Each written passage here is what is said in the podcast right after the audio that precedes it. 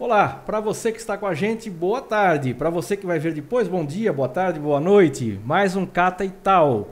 Importante demais ter você com a gente. E sempre aqui um papo muito legal que agrega qualidade, qualidade de vida, que dá conhecimento para a gente. Se você ainda não está nos seguindo, não está no nosso YouTube, tá? Por favor, assina lá o nosso canal, faz o seu joinha, tá? Se tiver ruim, você liga, tá? Fácil demais, fale com a gente. Mande aí uma, uma, um sinal de fumaça falando que não está legal. Aí hoje, se tiver algum problema na nossa transmissão, imagem, som, pô, só escrever. Nosso pessoal da técnica está acompanhando. Hoje nós vamos ter um papo muito legal. Estamos recebendo uma visita muito especial que trata da qualidade no estado de São Paulo. E você fique com a gente, fale para o seu amigo, passa, manda lá o link para o seu amigo entrar, que o assunto interessa a todos nós, consumidores, pessoal das oficinas GNV. O assunto é amplo. Chama os nossos colegas aí e, diretor, solta a vinheta.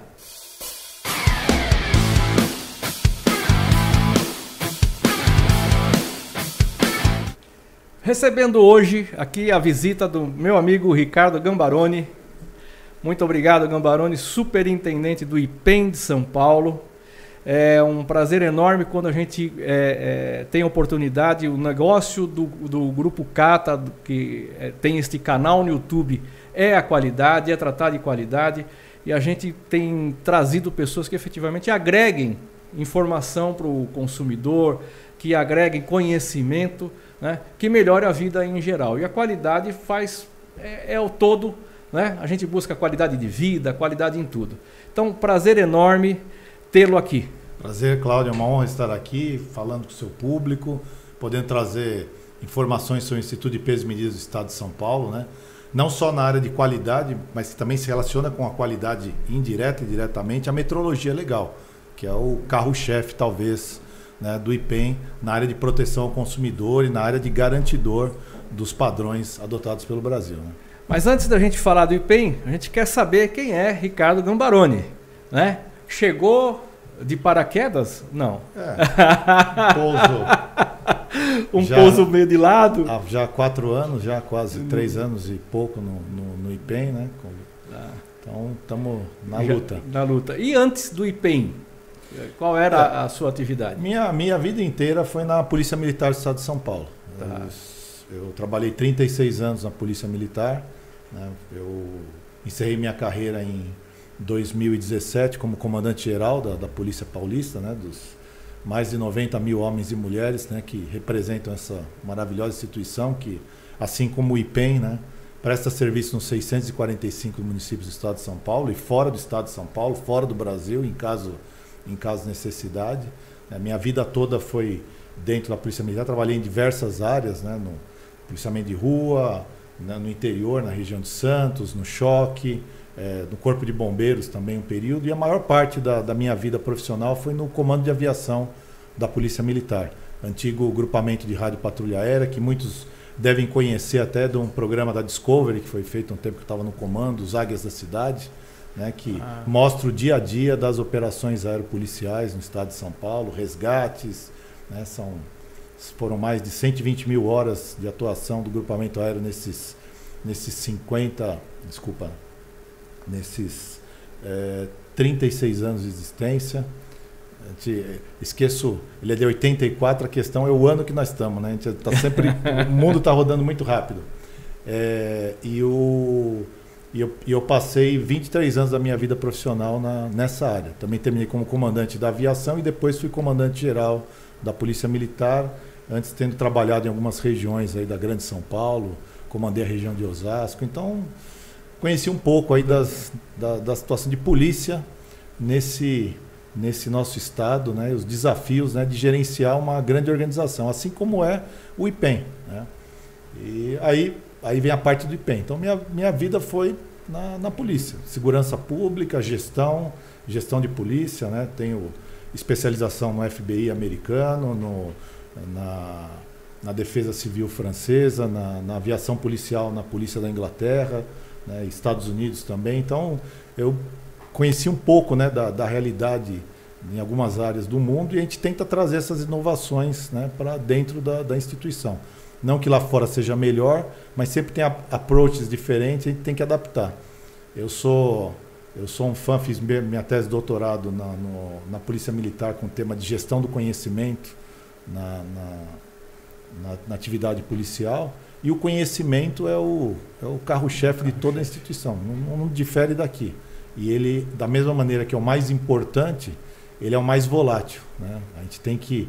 Conhecimento está na cabeça das pessoas, ele é adquirido no dia a dia, na prática, no, enfrentando as dificuldades do, do ambiente, mas para isso a gente tem que valorizar as pessoas e valorizar a transmissão desse conhecimento, para que ele se ele, ele, se, ele evolua né, através do, da conversa. Aqui nós estamos gerando conhecimento, à medida certeza. em que nós estamos trocando experiência, agregando valores dos ouvintes. Né? Então, é, aproximando atividades, e, e isso é um, é um, mecanismo muito peculiar do nosso do século XXI. E na nossa área né, de metrologia legal, avaliação de conformidade, qualidade, isso é fundamental, troca de experiências, porque é muito diversificado. Assim como atividade de polícia, bombeiro, defesa civil é muito abrangente, aqui também temos uma, uma atividade muito abrangente. É, o, o, caso da polícia, eu costumo dizer que é, ele, ele é extremamente é, desequilibrado.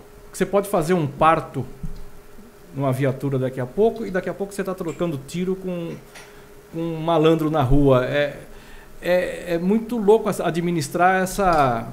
Você está ajudando uma pessoa que foi agredida, um idoso, e você está aqui num confronto.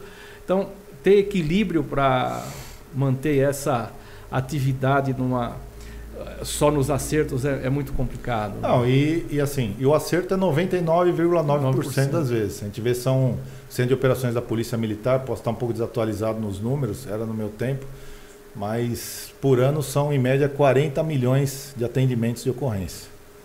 É. São Paulo? No estado de São Paulo. Meu Deus é do quase céu. Como, é mais ou menos um cidadão, como se cada cidadão ligasse uma vez para a Polícia Militar ao longo do ano e precisasse. E 99,9% dessas ocorrências, até mais, o resultado está dentro do, do previsto. previsto. E muitas coisas não dependem, né? O, o, até o, o, agressor depende do. Né? O, confronto é a opção do agressor. É. Então, muitas. E o que sai fora de conformidade, que é aquele 0,00 alguma coisa, é a manchete do dia seguinte Sim. do jornal. Então, quando a gente fala em.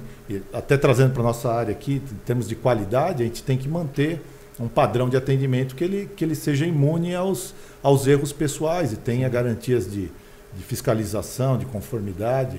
Né? Desde que a ligação entre na Polícia Militar no 190, o atendente que recebe, aqui, aquilo já está entrando num processo que já está é, sendo é, trabalhado, melhorado continuamente. Não é incomum já o atendente no 190, antes de despachar para a cabine que vai passar para uma viatura que vai atender aquela ocorrência, ele já dá as primeiras orientações para a pessoa que está ligando. Já Aquilo já é o começo de uma resposta da polícia. E a gente tem gravações maravilhosas lá do atendente, ao mesmo tempo que ele já despachou uma ambulância para desengasgar a criança que está sofrendo engasga, engasgamento, ele já está dando orientações para a mãe e para o pai para tomar as providências, ao mesmo tempo que já está despachando para a ambulância, para a unidade de resgate chegar. Só que isso não é imediato, né? a gente não tem né, onipresença. Só que muitas vezes essa orientação dela é o que salvou a vida. Ela já desengasgou, aí chega a ambulância e nós temos algumas gravações dessa que você chora. Eu ainda choro de ouvir algumas dessas gravações porque esse é o verdadeiro papel. Né? É. Na realidade, a Polícia Militar salva muitas vidas. Eu, ao longo, fiz uma vez, tentando fazer um, um cômputo de, de resgates né, na, na, aviação policial. Eu devo ter feito alguma coisa em torno de mil, mil e quinhentos resgates aeromédicos na minha carreira. Né? como piloto? Como piloto, eu atuando. Eu tá. atuando. Então, assim, só de salvamento aquático na praia foram mais de, de 70, 80 então, posso dizer que foram 70 vidas que a gente ajudou a salvar. Não eu, mas a equipe, o, serviço, aquela estrutura que é montada. Porque a gente sempre fala, assim como na metrologia, em qualquer outra área, para eu ter um, um fiscal lá fazendo a, a, verificação metrológica num posto de combustível, eu tenho toda uma estrutura por trás para garantir que aquele serviço aconteça. E essa estrutura é tão importante quanto quem está lá na ponta da linha. Né? Na, na atividade de polícia de aviação, a gente fica muito claro e muito fácil de mostrar isso daí sem o, sem o mecânico, sem toda a equipe de apoio, o piloto, a equipe não é nada. Não existe. Né? E cada missão é diferente da outra. Algumas são missões que o piloto fez a diferença, outro médico fez a diferença, outro tripulante fez a diferença. E assim é o mesmo eu vejo lá no, no IPEM. No IPEM. Ah, então, aí, o que eu vejo assim, a tua atuação foi sempre protegendo o cidadão. Agora você está protegendo o cidadão é, na vejo. área da, continua. Só mudou é, mudou a farda, né? É. Mudou a farda e o armamento, vamos dizer e, assim. E até o IPEM é, de São Paulo, né? Ele tem um, um contato muito próximo com, com a polícia militar, com a polícia, com a polícia civil. Hoje a gente faz as operações combustível limpo periodicamente, que foi é, que foi, foi desenvolvida agora sob a gestão do, do secretário Fernando José da Costa, então secretário da Justiça trouxe o benefício de a gente trabalhar junto com a Polícia Civil, com a Delegacia de, de, de Proteção ao Cidadão né, e ao Consumidor, o DPPC. É, então a gente trabalha junto com eles, trabalha junto com a ANP, trabalha junto com o PROCON, né, Secretaria da Fazenda. Então a gente faz, nas operações, a gente faz uma operação completa. Né? Garante a qualidade do serviço, a proteção do cidadão, uma agilidade, porque antes o que às vezes na, no, atendimento de uma fraude metrológica no posto de combustível, eu ia com a equipe do IPEM, às vezes com apoio da Polícia Militar, às vezes só a equipe do IPEM, e depois a gente tem o, aquela, aquela ocorrência, detectou aquela fraude, fez o laudo, vai apresentar aquilo no, no distrito, no, no, na delegacia do consumidor, vai gerar todo o inquérito.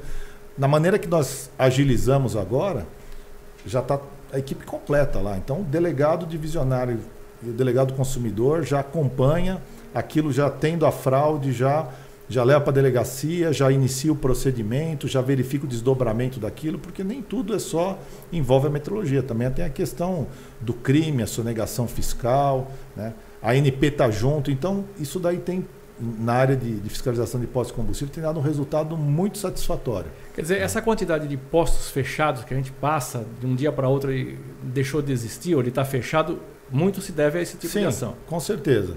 Assim, o, o IPEM já faz rotineiramente a verificação é, de todos os postos, rotineiramente, assim, ao longo do ano, a gente faz todos os postos na verificação metrológica, que é uma, uma, uma obrigação da, do, do Inmetro, a gente faz essa verificação. Só que hoje a, a fraude contra o consumidor ela está ela tá no nível eletrônico. Então é muito, muito sutil.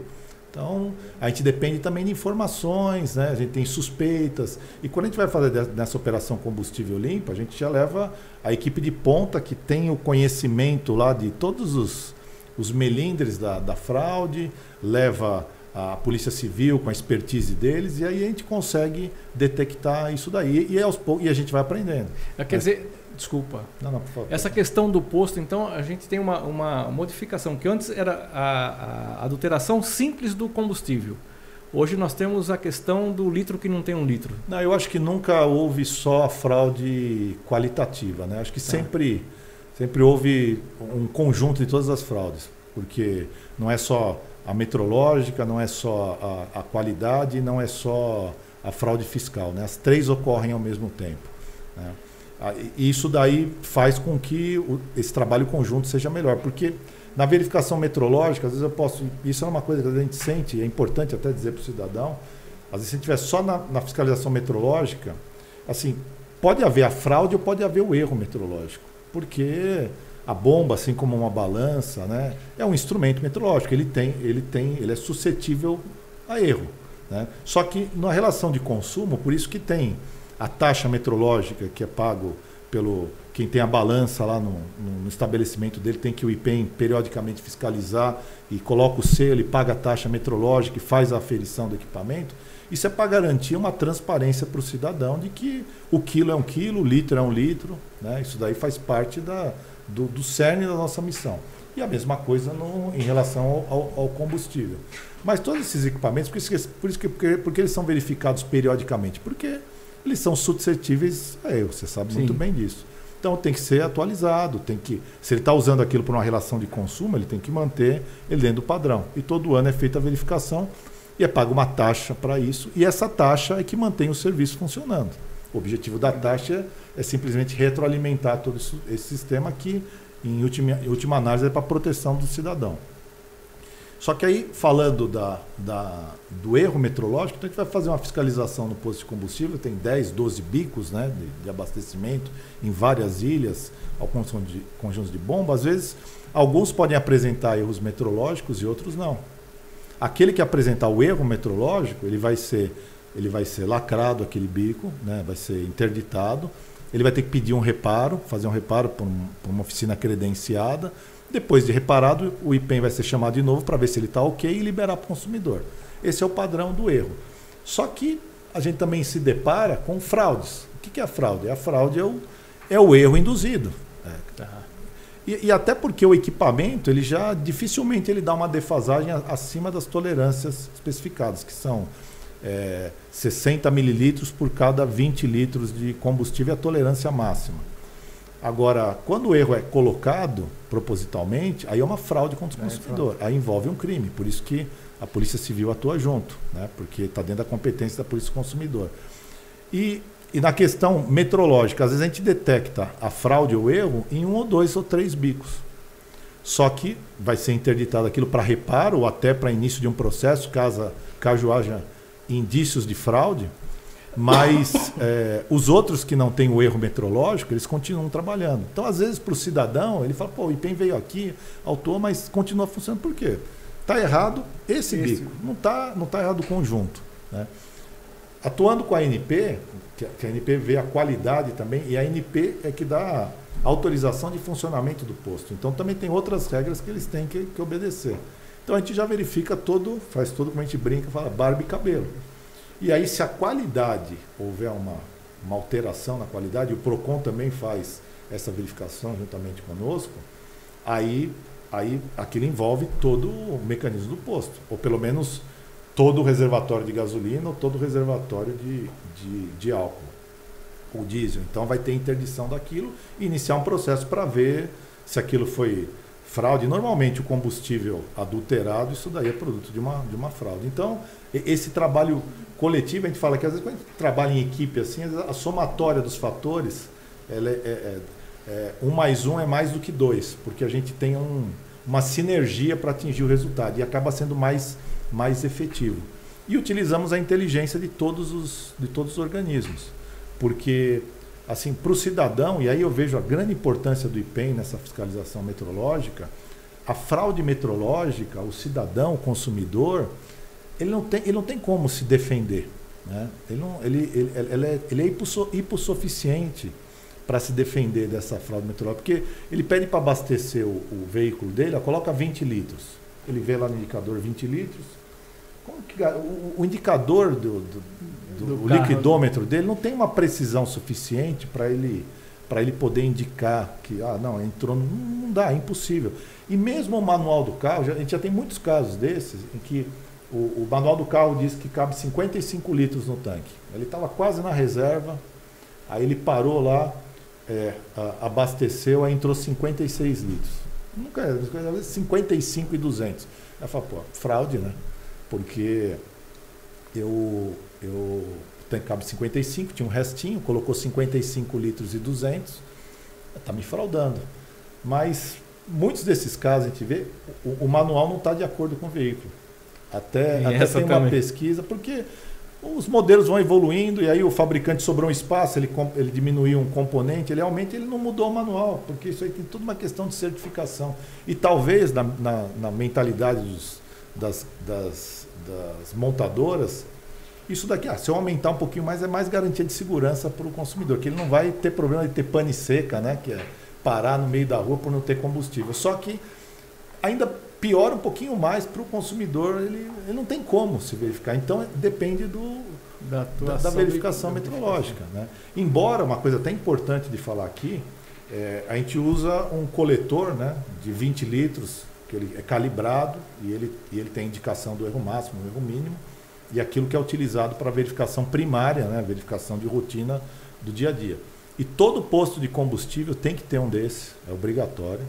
Né? Inclusive no procedimento deles, no começo da manhã, ele, o dono do posto, aquele, aquele sujeito que faz as coisas corretamente, ele vai verificar, ele vai fazer um teste, colocar lá 20 litros, ver se bate no indicador visual lá da, do coletor, depois descarrega de novo dentro do, dentro do, do, do reservatório do posto para ele ver se, o, se a bomba de combustível dele não desregulou, se ela está dentro de um padrão de regulagem.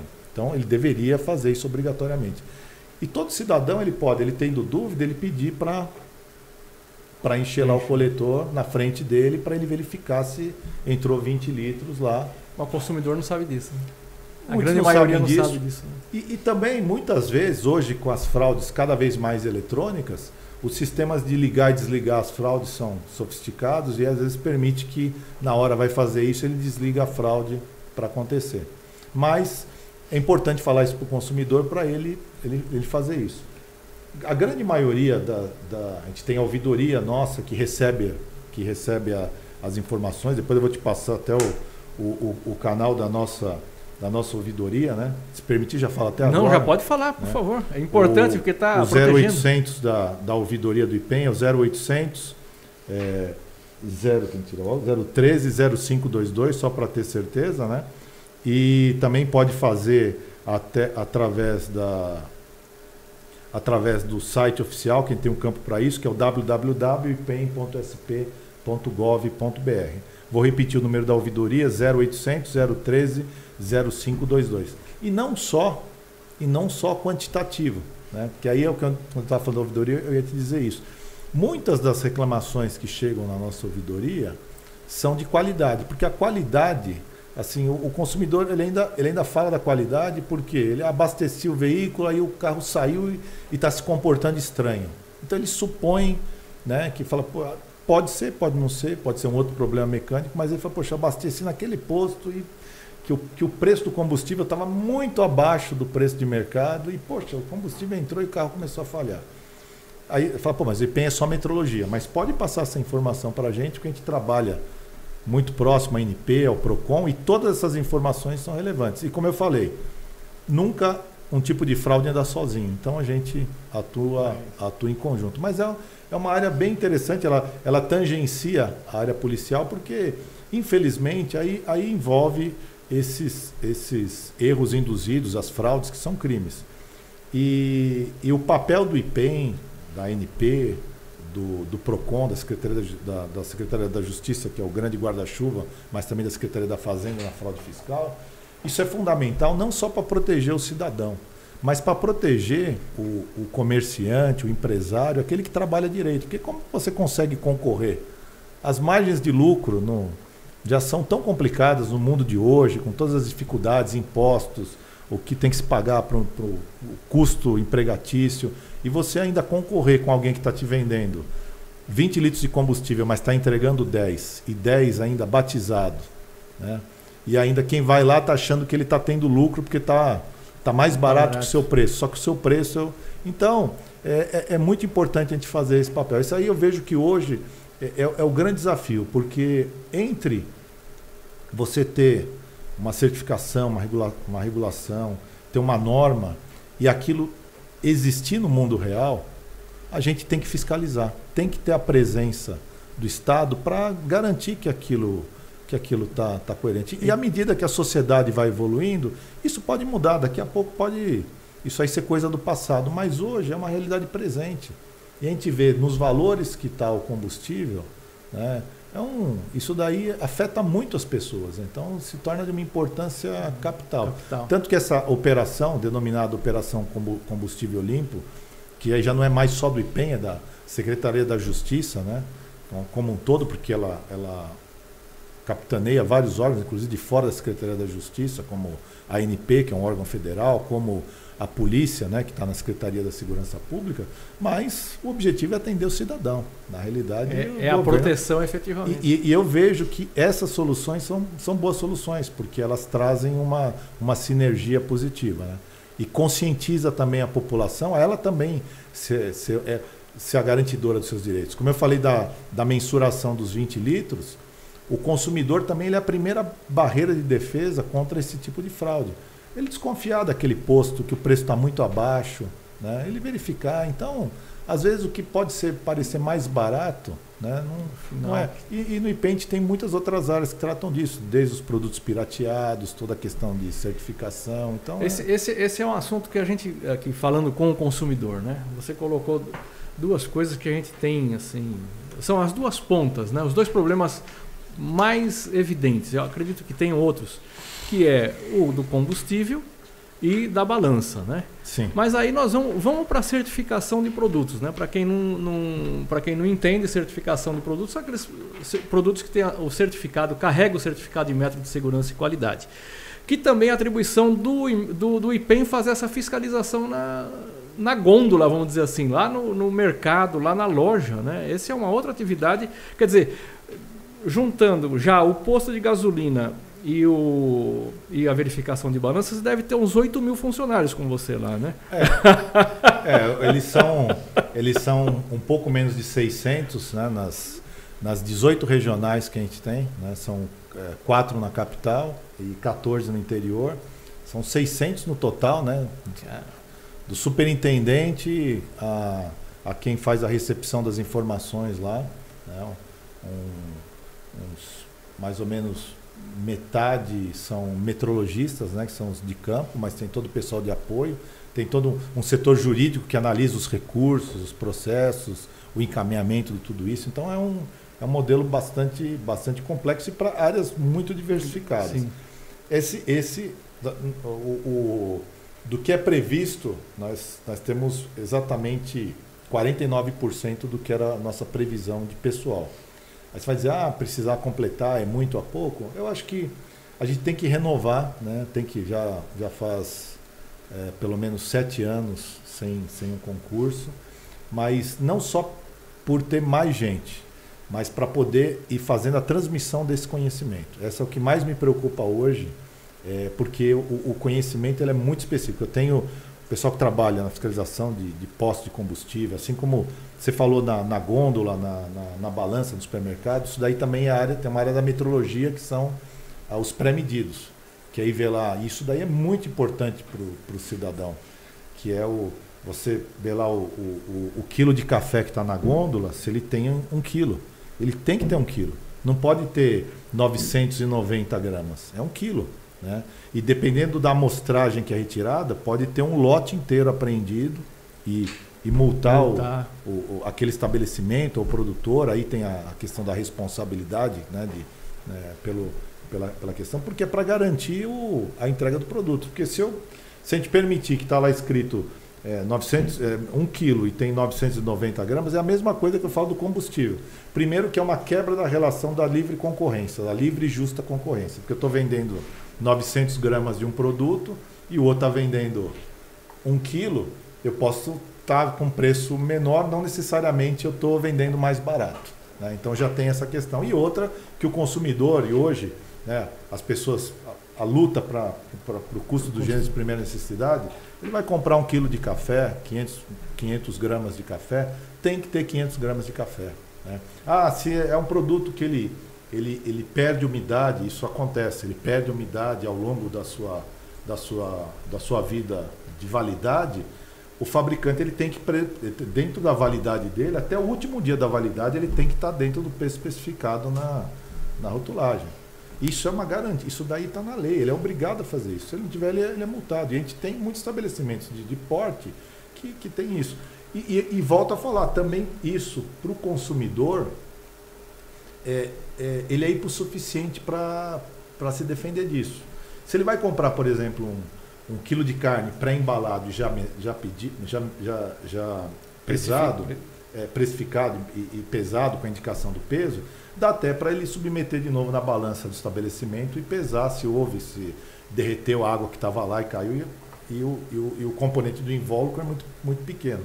Mas um componente embalado, um, um metal, um leite em pó, fechado, lacrado, ele não tem, não adianta pesar o invólucro todo porque ele está mascarando, né? Então, isso daí tem que ser verificado por, por um órgão né, isento e a gente faz isso. Né? E a gente tem uma área de que vão lá no posto, no, no supermercado, pegam a, a, amostras, pesam na própria balança e de acordo com a amostragem, o erro, ele pode fazer mais coleta e até ter apreensão de determinado produto para garantia do, do, do, do, consumidor e também do estabelecimento que está vendendo aquele produto. Rolo de, de papel higiênico, né? a gente faz a operação, isso é muito interessante.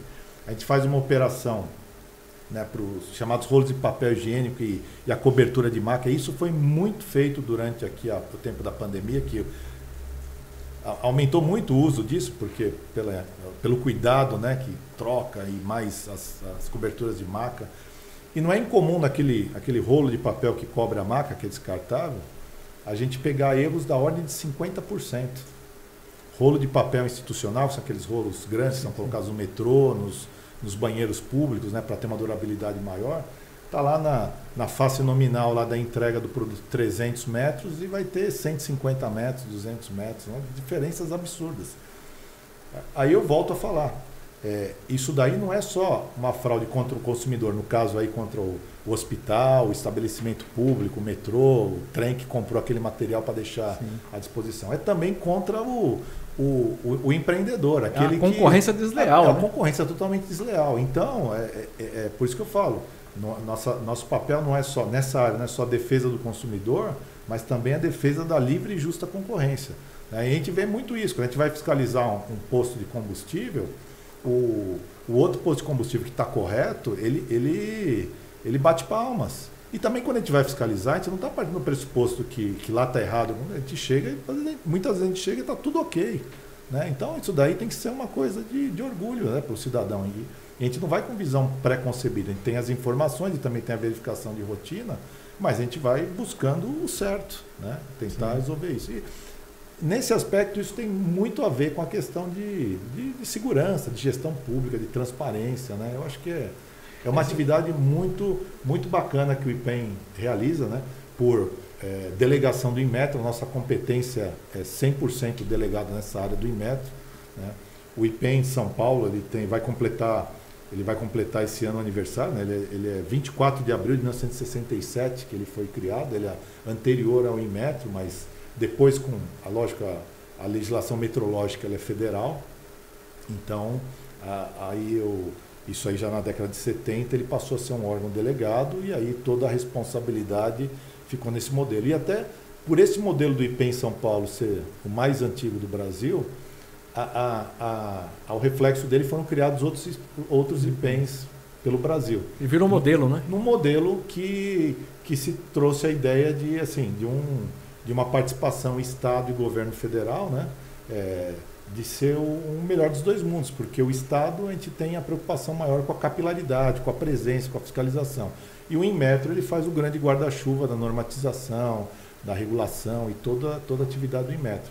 Isso daí, assim, é um, é, um, é um modelo que se alinha até com aquele conceito de mais Brasil, menos Brasília, que o, que o presidente fala, mas ele tem que funcionar bem, ele tem que ter, tem que ter retorno, né? Que realmente, ao, ao, desde que eu cheguei lá no IPENT, tem problemas porque é, a, o, o, que a gente arrecada, arrecada para o governo federal e o, e, e, e, o orçamento ele acaba sendo orçamento amarrado. Então eu arrecado muito mais do que eu custo, mas às vezes eu não tenho recursos recurso... para manter os insumos para prestar o serviço. Porque isso... demorou para voltar. É, quando volta? Quando... Então, é, isso, daí, isso daí gera problemas.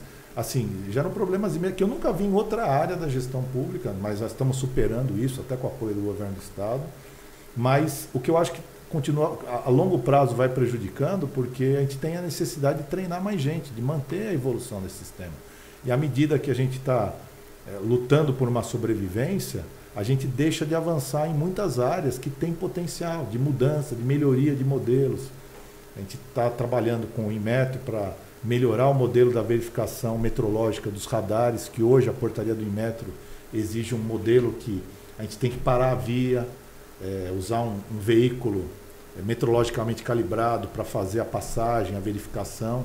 E a gente pode usar um, outra, um, um outro mecanismo com, com, com um radar, um outro radar mais calibrado para fazer a certificação. Assim como a gente faz a balança, faz a verificação da balança com um peso que ele tem todo um histórico, ele é calibrado, então ele pode, ele pode fazer a comparação do grau de precisão daquela balança. Né? Então, a gente tem balanças lá no IPEM para fazer certificação de outros que tem oito casas, não sei, agora eu estou falando, não sei se são oito, nove casas depois do zero. Então, quer dizer, tem uma precisão absurda, que é para.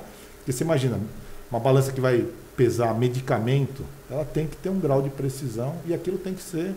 Sim, na manipulação no medicamento e pode esse, ser fatal isso daí está dentro da área da metrologia, né? Então isso. Tá. Você essa, também está nisso.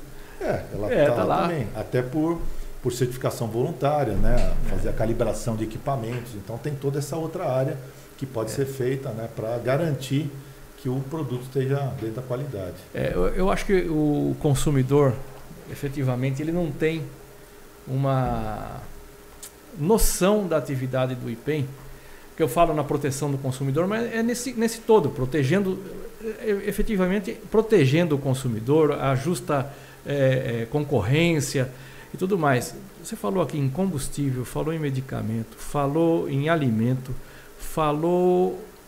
Nossa, nós falamos aqui acho que 20 minutos e você já deu aqui 5, 6 pontos de mais importantes e você tem lá 300 especialistas na rua para trabalhar isso aqui. Aí nós vamos para a área de, da, da, da, certificação de produtos efetivamente, tá? É, que é o selo e metro em produtos. Que você também tem uma atuação fortíssima nisso, né? É, na, na, na, fiscalização, porque os OCPs, né, os de certificação, eles podem fazer até atestar, mas a gente tem que também em campo fazer a verificação de algum desses produtos. E aí um que você tinha tocado antes e, e agora não falou, mas está na, na, pauta, são os fios e cabos elétricos. Né? Esse é a grande dor de cabeça. Então, assim, a gente vê, eles ele, eles são, recebem a certificação de um, de um OCP, né, muitas vezes, só que quando a gente pega no, no mercado, né, a gente vai fazer uma verificação, a gente fez algumas operações e com apreensão de mais de 70% do produto, porque ele não atende os mínimos de qualidade necessários. E aí, e aí o fator, além de tudo que a gente falou no combustível, do risco, da livre concorrência, porque ele está vendendo um fio de cobre que deveria ter X% de cobre, ele tem X dividido por 3 de cobre e outros produtos, alumínio substituindo cobre. Né? Além disso daí, né, que aí é o, é o menor de todos os problemas, né, você pode dizer isso, né, de, de seu, a, ele está vendendo por um preço que ele está competindo com um material que tem um custo menor, né, e absurdamente ele está fazendo uma lesão ao mercado. Né, e aquele que está vendendo correto não, não, não tem espaço. Mas ele está colocando em risco vida de pessoas. Né?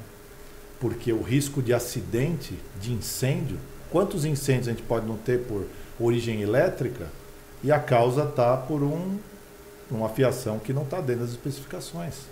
Né? E, e, o, e, o, e, o que a gente vê, embora eles tenham que passar é, pelos, pela avaliação de, de conformidade, mas no mercado a gente vê muita coisa muito fora da especificação. Ele, ele mostra que ele tem capacidade de fazer bem feito na hora da certificação, Sim. mas entrega um produto de baixa qualidade na ponta depois, né?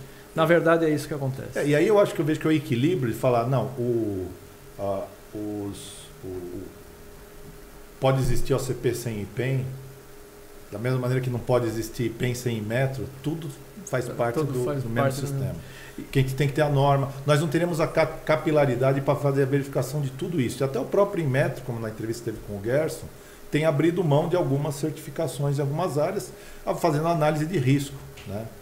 Fio, com certeza, está no topo da análise de risco, né? porque todos os fatores que você observar, até a questão do custo, mesmo sendo ah, um, um fio de baixa qualidade, ele custa um décimo do fio de boa qualidade, mas não é nem a questão do preço, é a questão, depois que colocou na, na, na, na sua parede, no, na sua construção, você detectou que o fio não é o adequado, só para tirar e colocar outro, o, o, custo daquilo já multiplicou por 10. E se tiver um incêndio e destruir propriedade, já multiplicou por mil. E se tiver perda de vida, aí, aí não tem nem o que falar. Então tem que ser coisas de uma grande seriedade. Né? Então é, é, a gente vê que. Tanto que isso aí vira caso de polícia. Né? Isso aí a gente faz essa operação também junto com com o DPPC, a Delegacia de Polícia de Proteção ao, ao, à Cidadania, né, que também é o consumidor, que mudou a, a, denominação, agora ela é mais ampla, né, de proteção à cidadania, porque envolve todos, todas, todas as áreas de proteção à cidadania. Né, e, e, é, um grande, é uma grande preocupação do secretário da Justiça, do governo de São Paulo e do próprio, do próprio Inmetro, essa questão de a gente ter a qualidade. Porque nem tudo que a gente faz e certifica e fala, não, porque isso é melhor, a gente vai, vai imaginar que o outro vai, não, eu vou seguir 100%. Tem, tem o desvio de Tem os desvios, né? E para isso tem que ter a fiscalização. É, você sabe que nós estávamos estudando lá pela ABRAC A BRAC é a Associação Brasileira da Avaliação da Conformidade. Aliás, obrigado pela tua audiência, Sinésio. É sempre bom ter você com a gente aqui. É, e uma das discussões é como se comporta isso no resto aí do mundo. O Harrison lá do IPEM também está tá, tá ali. Já está lá. Tá aí. que ele, esse conhece. Esse conhece. Esse conhece. Então eu até né, eu falei para ele, depois que você vê que eu falei lá que eu não fui tecnicamente correto, você me corrige, você me corrige. Né? E tem a liberdade, porque são pessoas como o Harrison, como o Oswaldo Alves, né, como o Pansieri, que tem, são diretores, diretores. do departamento, que eles têm um profundo conhecimento dessa, nessa área. E é, o, e é o conhecimento dessas pessoas que eu vejo que, eu, que é talvez seja a minha principal missão lá, fazer isso expandir. É, multiplicadores, serem é, multiplicadores do conhecimento, né? É, é um, o mundo de hoje é, ele é muito complexo, né? E, e, e, a experiência dessas pessoas ela é impagável, porque eles viram a evolução do modelo. Então, quando a gente vê uma evolução do modelo, a gente, a gente consegue prever todas as não conformidades que podem acontecer e orientar. Né? Nisso que eu tenho falado com o Gerson, né, o presidente do Inmetro, a gente tem uma aproximação muito grande do, dos IPENs com o Inmetro, porque o IPEN, né, aí usando a linguagem do Gerson lá de, de oficial do Exército, o, o IPEN é a infantaria que está no terreno. Nós estamos no, no, no chão de fábrica, realizando as atividades que o Metro né, é, determina, normatiza. E, é, e, é no chão de fábrica que a gente vê o, o que, tem a diferença entre o que está escrito e o que está realizado. Né? Agora, esse, esse conhecimento tem que ser retroalimentado, tem que buscar esse conhecimento. E, isso é, é, muito importante, a gente perde oportunidades. Própria, que eu até falei um passando, da, da, da mudança do modelo de, de verificação meteorológica dos radares, também a gente tem apresentado um modelo para verificação dos veículos tanque, né, que a gente faz a inspeção metrológica dos veículos tanques. A gente acha fraudes assim, do arco da velha neles para fraudar a quantidade. E isso, mais do que ser uma fraude, do que ser um erro metrológico, ele coloca em risco pessoas, né? faz pessoas trabalharem em condições inadequadas, coloca em risco a circulação viária. Então a gente tem que usar a experiência dessas pessoas que estão lá no, de dia, de noite, trabalhando, vendo as coisas acontecer, vendo os erros e, e retroalimentar para isso alimentar a regulação, para melhorar o modelo.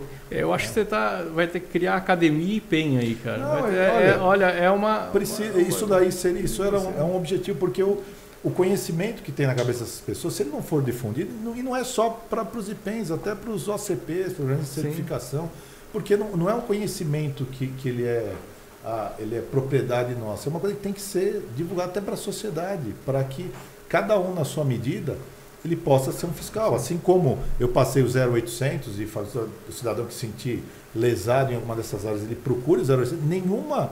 Nós temos um, uma auditoria que verifica todas as ligações. A gente pode não dar a resposta imediata, porque a gente tem que analisar, gerir, tem toda a demanda do, do mas a gente vai verificar e vai dar uma resposta. Isso é importante isso daí traz soluções, né? traz resposta ao cidadão. Não podemos perder toda essa, todo esse conhecimento embarcado, né? Olha, já fiz a propaganda de você, Harrison. o Gilmar também está com a gente aqui. O Camei também tá, passou por aqui. É, Thaís Borges, Jefferson, obrigado. É, tem bastante gente com a gente aqui. Mas deixa. Também é do IPEM.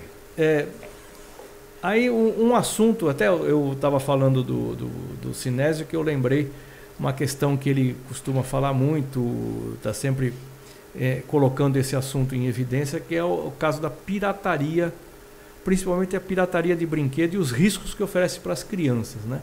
Como é que é esse combate à pirataria? Porque aí ele tem, da mesma forma que tem lá da, da gasolina, como é que a gente vê, vez ou outra, umas ações Sim. É, é, mas é, esse também é um enxuga-gelo quase. É, né? porque assim, a gente faz operações, grandes operações, Operação Dia da Criança, Operação Festas, agora a gente fez meio fora sazonal, Operação Carnaval, que aí vai focar naqueles produtos certificados do Carnaval, mas a gente vai nos estabelecimentos, né, que é, na área de comércio, verificar se os produtos estão atendendo lá.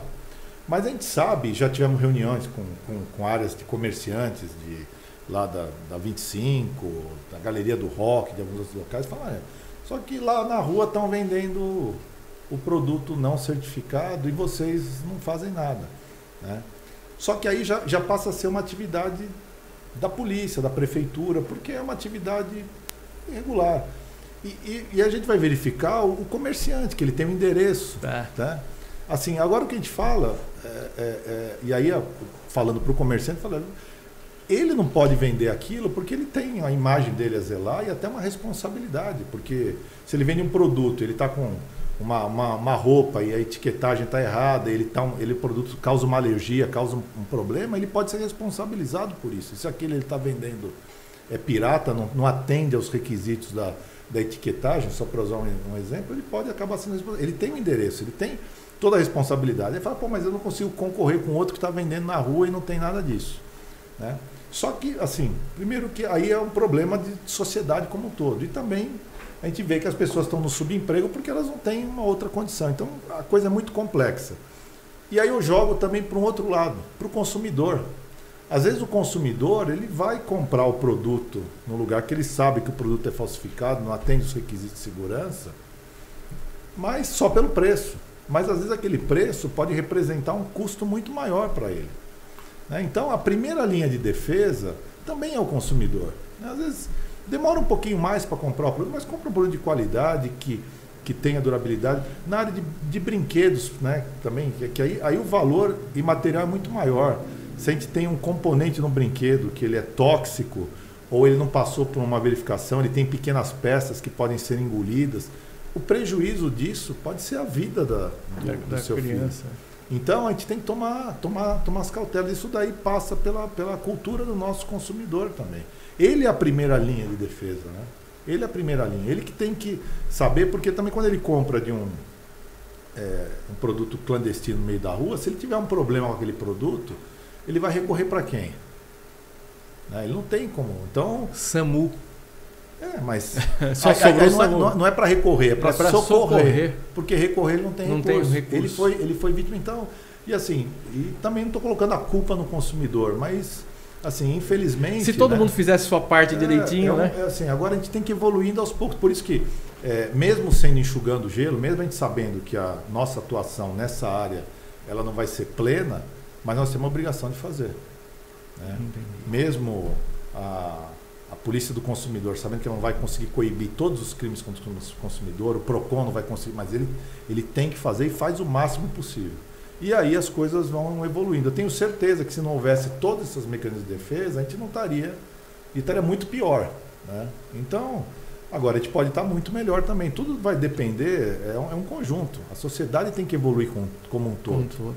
Né? Mas é o que você disse, cada um fazendo o seu pedacinho, é. né? Nesse aspecto, eu, eu, eu, eu te, te, juro que eu uso muito da minha experiência da, da polícia, porque é mesmo, os mesmos desafios que a gente tem na polícia. Você não consegue resolver nenhuma situação assim, instalar de dedo, mas você tem que trabalhar para ela não piorar, ou até para você conseguir pequenos ganhos e buscando outras soluções, pensando fora do quadrado.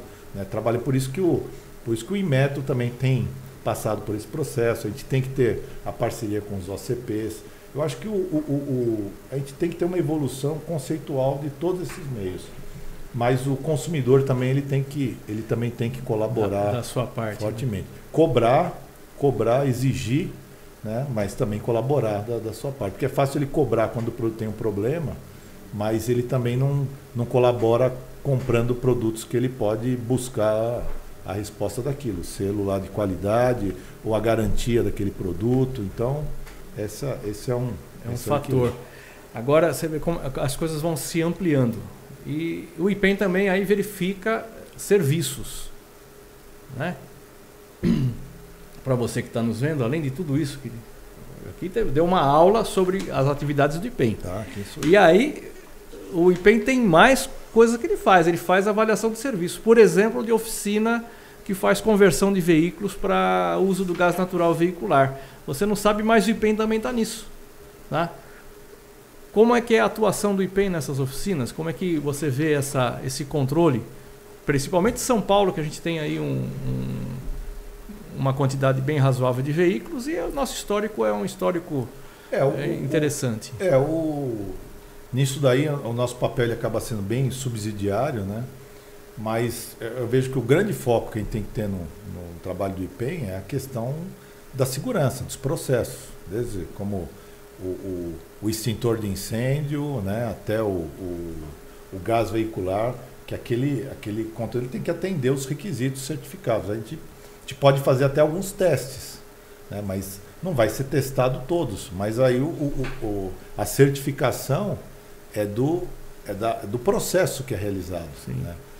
Agora, se ele vai sempre fazer, se ele não vai, se aquele, aquela oficina não vai degradar o processo dele depois, aí cabe também uma tem a verificação é, contínua, né, e a fiscalização, né, aí vem a fiscalização. Ele tem é, fiscalização também. É, é, tem a fiscalização, né, que é verificar de inopino isso daí, mas aí também tem a questão da capacidade. E a gente conta também com, com as informações de inteligência de mercado, denúncia, as parcerias, né? Porque é importante tirar os maus prestadores, prestadores de serviço para evoluir. E eu volto a falar, nessa área, o, o, o gás natural veicular, extintor de incêndio, assim, o, os riscos são muito grandes da não conformidade.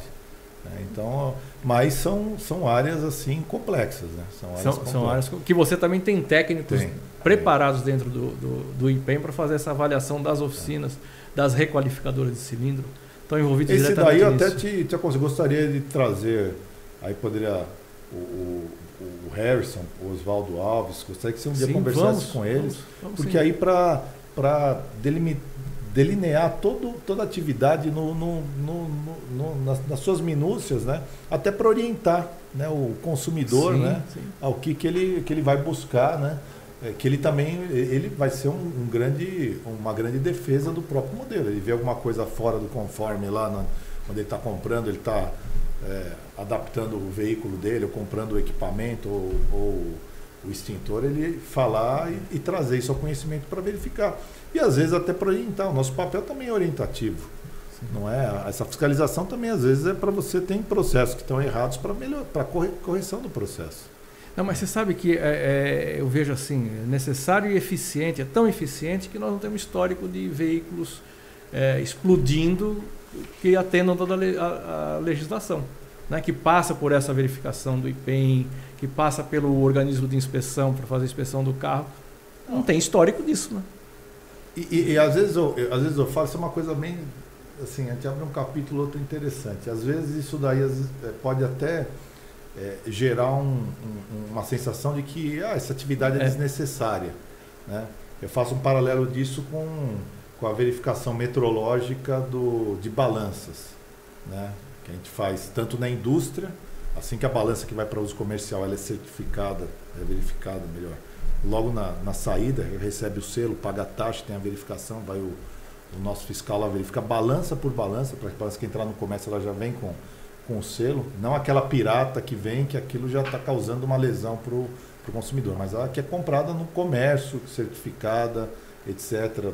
É, tem o, o, selo de validade. É, o, o, o nível de não conformidade, e mesmo na verificação nos supermercados, né, nos estabelecimentos comerciais que tem que ter a balança ferida, o nível de não conformidade ele é pequeno. Então, às vezes, às vezes eu discuto isso com o Gerson, quando a gente fala, ah, pô, vocês fazem verificação em todas as balanças do Estado de São Paulo ao longo de dois anos, no comércio, vai para a cidadezinha pequena verificar, pô, o nível de não conformidade é tão pequeno que não justifica. Mas será que o nível de não conformidade ele, ele é pequeno porque ele não existe ou porque, como tem a verificação, o, o, o, vendedor ele sabe que ele tem que aferir aquela balança todo ano para ela poder passar no, na certificação, ou, ou o veículo tem que ser bem feito para não. Se a gente simplesmente abrir mão da verificação, será que ao longo de 5, 10 anos a gente não pode ter um, um índice de não conformidade muito maior? Sim. Eu acho que é, isso a gente não a gente pode até direcionar um pouco de mais energia para as áreas mais críticas, mas tem que continuar havendo porque isso é um mecanismo de verificação. Né? Nem que a gente aumente de dois anos a balança para quatro, mas tem que ter, não pode simplesmente você é, prescindir disso, porque senão ah, aí deixa o, deixa é, o que acontecer. Mas você sabe que a gente está falando de produto e dentro desse, eu estava falando da ABRAC, da questão da Associação Brasileira, nós recebemos lá um estudo sobre produtos não conformes na Europa. E é surpreendente a quantidade de produtos não conformes nas prateleiras. Por quê? A questão da fiscalização, que é mais branda, Porque o pressuposto nosso aqui é que lá tudo funciona. E também é mais ou menos isso. Quer dizer, é primeiro mundo, mas quando vai para uma verificação mais apertada, os, os índices apresentados de não conformidade de produtos em venda diretamente no comércio, altíssimo também. Então, assim, é, é, faz parte do ser humano. Ele precisa, ele precisa estar sobre vigilância. Né? É, é, é isso não é problema só nosso. Não, não é nosso, é um problema mundial e tá, é inerente ao ser humano. É de levar a vantagem, de querer levar vantagem. E, e dizer que ele, ele não existe no mundo é. Então, foi uma surpresa quando a gente viu os números apresentados na Europa. Mas na Europa assim? É, é, na Europa é assim. E em materiais, material elétrico e material de proteção individual. Índice de reprova em laboratório é altíssimo. É, eu sei de alguns exemplos, como na, em Portugal, eu vi isso num, num evento do Cibapem também, que eu, a, a mudança da legislação da fiscalização dos, do, das balanças em Portugal e aceitando certificação estrangeira, não fazendo a verificação periódica anual, não tendo ah, que ter aprovação de modelo pelo país, levou o fim da indústria de balança em Portugal. É. Que aí vem o que vem de fora e o que vem de fora pode ser até uma balança. O problema principal nessa área de metrologia legal, de balanças, não é nem a, a, a, qualidade da pesagem inicial. Essas balanças, às vezes, são compradas para uso doméstico, outros usos que elas não têm a, a certificação, elas até podem até inicialmente indicar o peso de uma maneira correta, mas a longo prazo, até porque são mecanismos de qualidade menor, né, eles não têm a, a, a confiabilidade e a repetibilidade do, do, do, do, do elemento é, que está sendo mensurado. Está mais exposto então, a desvios, né? Vai ter desvios, vai ter em curto período ele vai ter longos desvios, né? É tudo, é como a certificação, né? A certificação tudo vai, a, a, a, certificação tudo vai depender do nível de confiança que você quer ter do, do equipamento. Né? A gente fala, na, a, vai comprar um parafuso. Eu, meu professor Alfredo Colense, lá no, no mestrado em tecnologia na FATEC, ele, ele usava bem esse exemplo. Você compra um, um parafuso para a indústria automobilística, para a indústria aeronáutica, para a indústria é, espacial, às vezes o parafuso é igualzinho, a mesma especificação, assim, a mesma aparência, o mesmo sim. material tal. Só que a diferença é que para esse da indústria automobilística você tem um, um calhamaço com as especificações para fazer esse parafuso. Para a indústria aeronáutica, você vai ter, vai precisar de uma Kombi para carregar. Ele vai falar uma Kombi para carregar a especificação daquele parafuso. Para a indústria espacial, você vai ter um caminhão de especificação para o mesmo produto. Obviamente, o cara vai comprar esse parafuso para colocar no foguete e vai falar, pô, quanto custa? Ah, custa mil dólares. Para aviação custa 100 dólares. E da indústria custa um dólar. Fala, pô, mas é o mesmo parafuso. Mas você trabalha Sim. com isso, você sabe. Porque ele tem que passar por Processo. certificação, por processos, para garantir né, tudo aquilo que está especificado. E, e, quanto maior o risco, maior o grau de confiabilidade. E aí vai aumentar o custo. Né? Mesmo falando, poxa, mas é o mesmo parafuso. E aí, né, na. Ele pode ter a mesma medida, mas. Pode ter a é mesma mesmo. medida, mas, mas aí é que tá. É, exatamente, melhor é, pode ter. Aí o incauto que fizer isso, pegar esse parafuso, ah, vou colocar isso aqui, ó, reduzir o Pronto. custo. Ele Derrubou o foguete. Um, pode não ter no primeiro voo, pode ter no segundo. Né? No caso do foguete vai ser no primeiro, porque as cargas já são tão elevadas. Mas na aviação, é, isso, isso é o que a gente chama de bogus part, né? As partes piratas, né? que muitas vezes são até partes certificadas que foram desviadas depois de acidente e aí já estão além do e não tem o, o, tempo de vida útil, porque tudo tem tempo de vida útil, né? Já, já vem cansada, vamos dizer já assim. Vem cansada. Já vem cansada. E, e, e, e, quando ela acaba o tempo de vida útil, dá para usar, dá.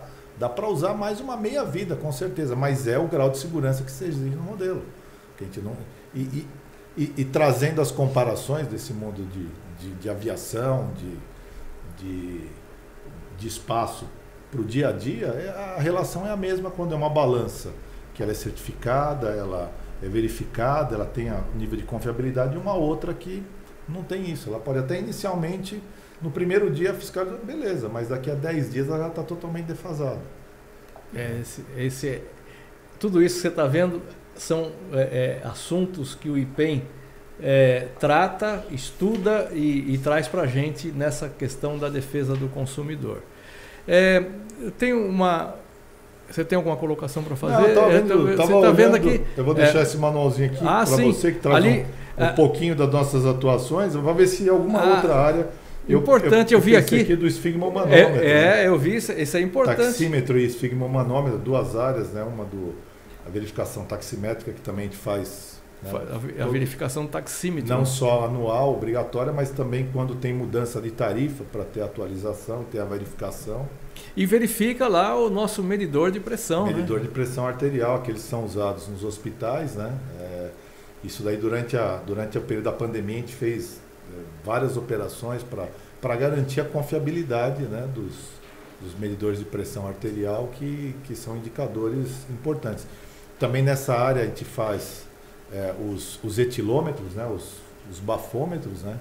É, o IPEM em São Paulo ele faz a verificação de em torno de 70 a 80% de todos os etilômetros do Brasil. Do Brasil. Né, das polícias e não só polícias, mas também algumas empresas usam etilômetro para controle de, de, motorista que tem que estar tá, é, protegido do, do efeito. Então tem o o selo da taxa metrológica e é feita essa verificação. E aí também o etilômetro dá um, dá um, dá um grau da importância da, da atuação do IPEM e, e por, que, por que, que tem que ser feito? Porque o etilômetro, se você estiver dirigindo e estiver sobre, sobre o efeito do álcool, ele pode gerar até tua, até tua prisão pela autoridade. Né? A, você vai ser cerceado da, da sua liberdade, que é um, uma, um dos valores mais importantes, importantes. que tem, a vida e a liberdade Sim. pessoal. Então, assim, é, quem diz, a lei que diz quais são os limites, é a lei o que diz. Agora, o Instituto de Metrologia ele tem que garantir que aquele etilômetro ele, ele é confiável. Porque imagina você, de repente, sofrer um, uma, uma, restrição do seu direito de ir, a, de ir e vir, né? Uma, com equipamento que está não certificado, não calibrado, não, não aferido. Ele tem que ter toda, tem que ter toda a confiabilidade. Isso é feito um a um o teste com uma, uma garantia anual para que, ele, que não haja, não haja problema. Né? Então, essas, essas questões são importantíssimas, porque a gente, a gente às vezes não, não dá tanto valor. Eu vejo na história da metrologia, né, na, isso antes do sistema métrico, né, o, é, diz a história, tem alguns pontos na, na, história da metrologia, que o Dom Pedro I ele saía, às vezes, lá pelas ruas do Rio de Janeiro, né, com, com, com uma vara que tinha a, a, medida do. não era Naquele tempo não era o metro, o metro já foi no tempo de Dom Pedro II, né? mas as medidas as medidas do reino, né?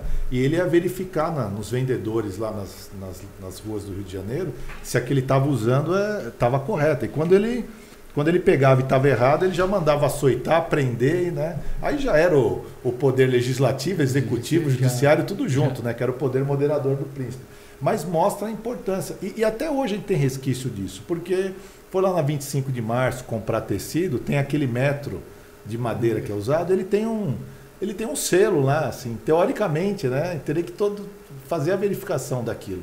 Na verdade, a gente não consegue ter capilaridade de fazer todos. todos. Esses... E, e, e, hoje também, o cidadão comum ele tem muito mais facilidade de ter acesso a um metro que seja, mesmo que não seja aquele precisão, né? Igual a, a do da matriz, né, que, que, que, é usada hoje, não se usa mais nenhuma matriz que está depositada lá na, na, no Biro Internacional de Pesos e Medidas na França, é utilizada a velocidade da luz para se, para se, se criar o metro, mas aquele metro que é o mais apurado, ele não precisa, porque a gente tem muita, muita facilidade de acesso a esse tipo de informação, coisa que no Império as pessoas não tinham. Então ele ia comprar lá um, um, um uma légua, um sei lá qual era a unidade de medida, que agora assumiu o nome num período, mas um metro daquele tecido, vai, vamos supor que não era um metro, e ele ia levando 80 centímetros, mas não tinha acesso à informação do, do, do valor exato. Hoje, nós temos muito mais acesso a isso, mas até por isso, as pessoas não dão valor a isso e dá oportunidade para essas desconformidades que a gente falou. Sei lá, comprar uma coisa que o, que o valor nominal diz que tem que ter 350 gramas, ele tem 320 gramas. É uma lesão. É, a, dizer que a pessoa não poderia ter até uma balancinha em casa para checar.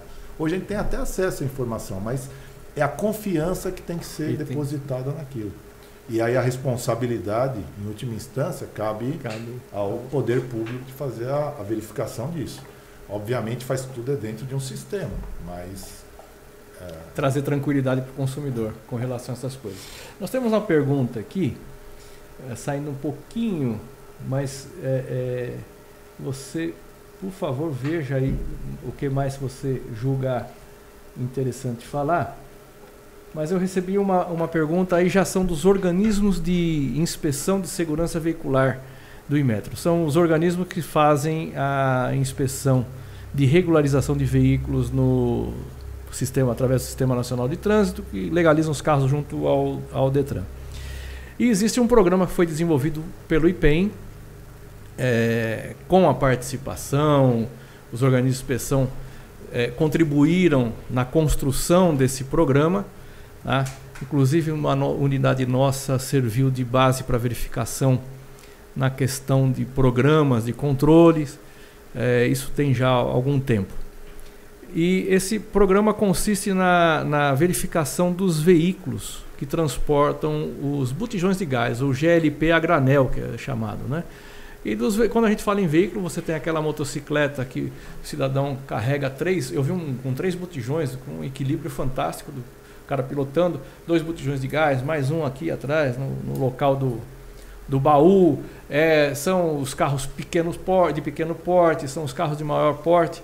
E esse programa foi é, desenvolvido para que se, esses veículos também fossem inspecionados por conta da carga que eles uh, transportam, né? sobre os riscos dessa carga e, e, o entendimento que o carro seguro é, minimiza o risco de, de, de, acidentes. Esse programa foi feito junto com o IPEI numa parceria. Ele está nas questões de regulamentos técnicos daquilo que vai ser verificado, tudo isso foi tratado e atende, teve por base os documentos do Imetro e atende perfeitamente a parte é, normativa de regulamentos. E ele não foi ainda é, é, validado pelo IPEM. Quando eu falo validado, é colocado em prática. Em prática. É, duas perguntas assim. Por que, que não aconteceu ainda? E se há previsão de acontecer o que, quais, são os ajustes que estão é, levando esse, esse tempo todo de espera? É, isso, isso daí é, foi um programa que, quando eu cheguei lá, já estava é, anterior à, à minha chegada. Não que isso mude alguma coisa, mas quando a gente avaliou inicialmente, né, e a, haviam vários obstáculos, inclusive legais, para plena implantação, que no primeiro momento eles foram um pouco negligenciados, inclusive desde desde os, o, o, modelo de convênio do IPEM com o Inmetro para a gente poder realizar atividade, que isso já mudou no ano de 2020, o, o, o modelo de convênio para permitir isso, até algumas coisas legais da própria possibilidade de se executar essa tarefa, não pela fiscalização, mas pela cobrança da taxa que a gente iria ser delegado aos, aos órgãos de inspeção, que eles iriam fazer esse papel cobrando uma taxa para poder realizar, né? Então, tudo isso tem que ter um arcabouço jurídico Sim. pertinente. Segundo lugar, né, a própria questão dos valores também, defasagem daquele tempo para cá, gerou até um, um estudo para também ter uma adequação de mercado. Então, falar que os organismos vão fazer por um valor insignificante, que aí ninguém hum, não, vai, vai pagar não vai o trabalho realizado. Né? Então, essas coisas estão sendo acertadas, mas o, primeiro, o principal impacto que houve foi a questão do, do arcabouço jurídico da construção disso, que já está praticamente realizado, né, dos ajustes. Embora eu acho que eu gostaria de ter, um, de ter um, um, uma lei, né, e aí teria que ser uma coisa de amplitude nacional para a gente poder fazer isso. Mas eu acho que a gente tem que ir provocando as situações. A previsão que a gente tem é mais alguns meses a gente conseguir validar isso, até principalmente uh, o aspecto legal. A primeira reunião que eu tive foi talvez pouco tempo depois de eu ter chegado lá no Penha, foi o primeiro questionamento que veio em relação a isso. Só que é, é, a gente não tinha segurança jurídica para construir isso, estava até o advogado das partes. Eu falei, então me ajude a construir isso para a gente poder não prestar um serviço que eu estou cobrando indevidamente alguma taxa sim, do cidadão. Sim, então sim, passa, passa por isso. Né? Eu vejo a, a, ansiedade das empresas, porque isso aí foi construído né, com uma parceria e foi, foi investido, mas a gente tem que fazer isso de uma maneira sustentável, não simplesmente colocar mais uma, uma taxa nesse sentido. Mas é, isso já está. O meu superintendente adjunto, o Salomão, ele está trabalhando diretamente com isso, né? E até a gente conversou, Ampassan, há pouco sobre as atualizações. Eu imagino que mais algum, mais algum tempo a gente já tem uma, uma resposta. Podemos até fazer uma, uma reunião conjunta novamente Sim. Né, e ver, porque isso aí nós não temos interesse nenhum em não fazer, o objetivo é muito válido, mas também nós podemos colocar uma coisa, né, um produto, né, um serviço que ele seja somente um, é, né, um... questionável depois, né? Tem que ser Sim, uma coisa muito ter, firme para toda... ter e, longevidade. E, e eu né? vejo que o melhor modelo para a gente ter a, a, segurança é atacar de todos os lados, Sim. é colocar todos os problemas. E quando a gente começou a trabalhar isso lá atrás, em 2019 ainda, ele não resistiu, os problemas não resistiu a alguns, alguns questionamentos de algumas áreas. Você vê que assim, pô, isso aqui não tem um bom substrato jurídico para prevalecer. A obrigatoriedade disso é questionável, a amplitude. Então, se ele não tiver bem delimitado e, e, ele poder sobreviver a tudo isso, a gente não pode implantar, porque ele não. A gente pode até estar tá com uma, uma, uma, ideia maravilhosa, mas isso daí representar um custo a mais para quem vai fiscalizar e, e não. E, e, se ele não tiver uma, uma compulsoriedade, é, gente, quer dizer, quem, quem, não, quem viver à margem do, do sistema, ele vai estar tá fazendo a mesma coisa sem ter nenhum problema. Então tem que ser fiscalizado também. Os dois lados têm que ser Entendi. contemplados. Né? Entendi. Eu tenho que exigir, certificar, e tem, quem tem a certificação, não é? Ele, ele tem que saber que quem não tem vai estar tá sendo fiscalizado. Só que para isso a gente tem que construir esse, isso de uma maneira bem clara, com prazos, com, com, com transparência, com valores que sejam compatíveis, né? que, é o, que é uma taxa né? para ser. Né? Ainda nem a taxa, porque a taxa também tem que ser instituída por lei, né? Então é. a gente também tem essa toda essa questão aí do, do preço público, né? Da apropriação. É, Mas eu, eu peço que a gente faça até um né, para trazer mais subsídios em relação a isso, porque está nesse, nesse principalmente o arcabouço jurídico da construção é. do. Vamos sim, vamos sim. É importante porque é, é a questão da segurança sempre, é a questão quando você traz o, carro para verificação como acontece hoje com o carro escolar, com o táxi, que passa pelos organismos de inspeção, você tem automaticamente uma diminuição de acidentes, Sim. isso ela vem naturalmente. É, incríveis 1,5% dos veículos que a gente olha não tem freio. É incrível, mas aí fala, poxa, mas é pouco. Não, mas nós fizemos 27 milhões de inspeções. Então é muita gente sem freio andando na rua. Né? Então a gente vai minimizar os efeitos mas tem que ser de forma consistente, que comece e não pare mais, se torne Sim. efetivamente uma coisa é, extremamente é, importante. Gente, é. construir com solidez. Então, à disposição, sim, gostaria de participar dessa, dessa, dessa conversa, até à, à, luz dos novos regulamentos, das novas resoluções do CONTRAN também. É, e, e, é. se, e até admite, você fala assim, ah, às vezes o prazo, pô, já tá, isso está bastante tempo né, para ser discutido, mas, é, francamente, felizmente ou infelizmente, né, a gente passou por tantos desafios grandes que, ah. que, que, o IPEM teve que superar em termos de, de modelo de gestão, de gestão, de custeio, dos desafios né, que a gente é. viveu nesses quatro anos, que assim, as prioridades, é. elas, cê, elas vão. Você teve. Do, desculpa te cortar, mas você teve dois anos aí que você estava correndo atrás de, de cilindro de oxigênio, de, de, de medidor de, de pressão. Você passou dois anos aí. É, o custeio, o custeio da atividade é. que, de, que deveria é, ser integralmente pago pelas taxas que são arrecadadas. É. E, francamente, o, o IP em São Paulo, ele, a máquina é muito bem ajustada. A gente a, a, as taxas que são, que são pagas para os serviços que nós prestamos, né, que são taxas federais, entram no governo federal, elas são em valor bem superior ao nosso custeio total do, do salário do servidor à conta de luz. A máquina é bem ajustada, ela não, não tem é, muito. Uh, e, eu, e eu ainda fiz ajustes de custeio, porque já que a gente não tinha aumento do nosso orçamento, a gente tinha que trabalhar em reduzir Sim. o custeio. Então, a gente às vezes tinha o, o no, no, começo lá, o, a gente tinha as equipes que trabalhavam e cada uma tinha o, tinha o seu veículo para utilizar né, no, naquela operação, com os medidores. A gente falou, não, a partir a gente vai ter que reduzir, vai ter que a, ser, que a gente fala em aviação, hot seat, né? Um, um usa de manhã, quando ele chega, acabou o horário dele, vai fazer a papelada, a outra equipe senta no carro ainda com o banco quente e, vai embora. e já pega para ir para a gente diminuir. Então, foram feitas reduções drásticas, né? e, e num modelo que já funcionava muito bem. Né? E, e continua sendo, posso dizer, até superavitário, superavitário em termos das taxas que são produzidas, que, que são de lei né? e, e são obrigatórias para, um, serviços que são de relevância, como a gente falou, de, de aparelho de pressão arterial, a, a balança, radar, né? tudo isso aí gera taxa que paga o serviço. Né? E isso funciona de uma maneira muito mais nesses dois anos, principalmente 2019 e 2020, a gente trabalhou no vermelho 70%, 80% do ano, de, de, de, ficar dois, três meses sem pagar os, os, os, nossos, os nossos contratados, o fornecedor de, do, do gás que a gente usa o etilômetro até, até serviço interno de faxina. E não porque a gente não arrecadava e não produzia, mas porque o modelo lá do, do orçamento federal não estava não tava visualizando que aquilo estava vindo de uma atividade que deveria retornar para aquela atividade que se pagava e que tem.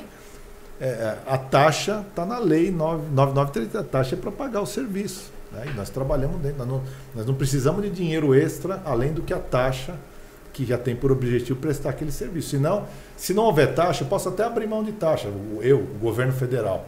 Mas aí quem vai pagar esse serviço vai ser toda a sociedade, como um todo. É. O que você não paga com taxa, você paga com imposto. É. Né? Porque a taxa ela já está amarrada ao serviço realizado. O imposto já é uma coisa que todos nós pagamos o imposto que serve para manter a estrutura do, do governo, a estrutura de prestação de serviço. E, todo cidadão reclama, né? Pô, paga muito imposto e não tem um retorno do trabalho. A taxa já é uma coisa, é, é, uma, é um retorno muito mais objetivo, porque a taxa é para custear aquele, aquele programa, aquele serviço.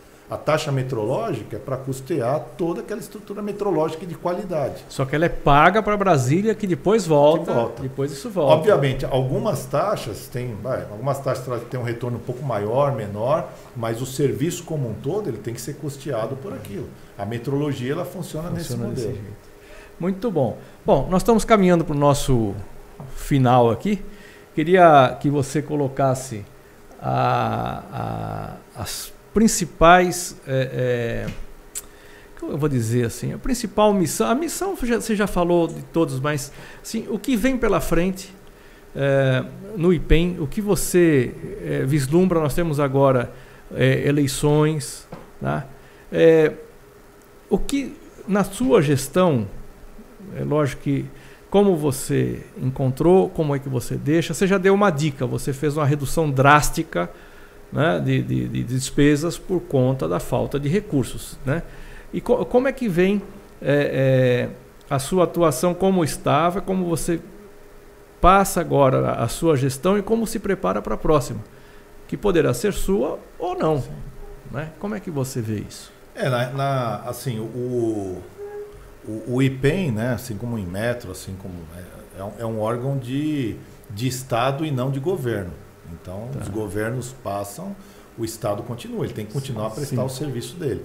Obviamente, como o Gerson esteve aqui e, e falou de alguns objetivos futuros, sempre tem a evolução do modelo, né? O, o Inmetro 4.0, a tecnologia, e cada vez mais isso é inerente. E lá no IPEM também a gente trabalha em cima disso, pensando em novos modelos.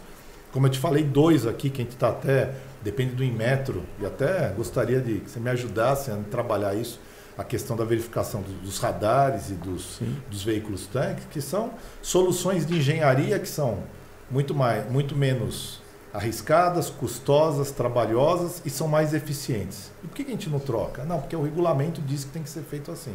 Então vamos estudar e vamos fazer um regulamento melhor. Né? Então tudo isso tem que evoluir. Né? Então eu vejo que o, o grande desafio, o, o, talvez o, grande desafio que eu peguei por essa toda essa crise inicial foi manter o IPEM vivo e, e forte, né? a despeito de todas as, a, a, as pancadas que a gente tomou de ter que fazer ajuste. Mas o, o, tem um ditado que diz que, que o, o, que não nos mata nos fortalece. Sim. É, e eu tenho certeza que todos esses ajustes que foram feitos, hoje o, o IPEM está muito mais. Não muito. Foi um, foi um órgão excelente que eu peguei, né, e a oportunidade de gestão né, que veio, vem, vem ao longo do tempo mas ele, ele aprendeu na diversidade. Eu vejo que os desafios com o futuro são manter o conhecimento desses profissionais que estão lá, de transmitir isso para novas gerações, que também vêm com ideias novas, com, né, da, da, da geração millennium, do pessoal que pensa fora do quadrado e tentar evoluir, né?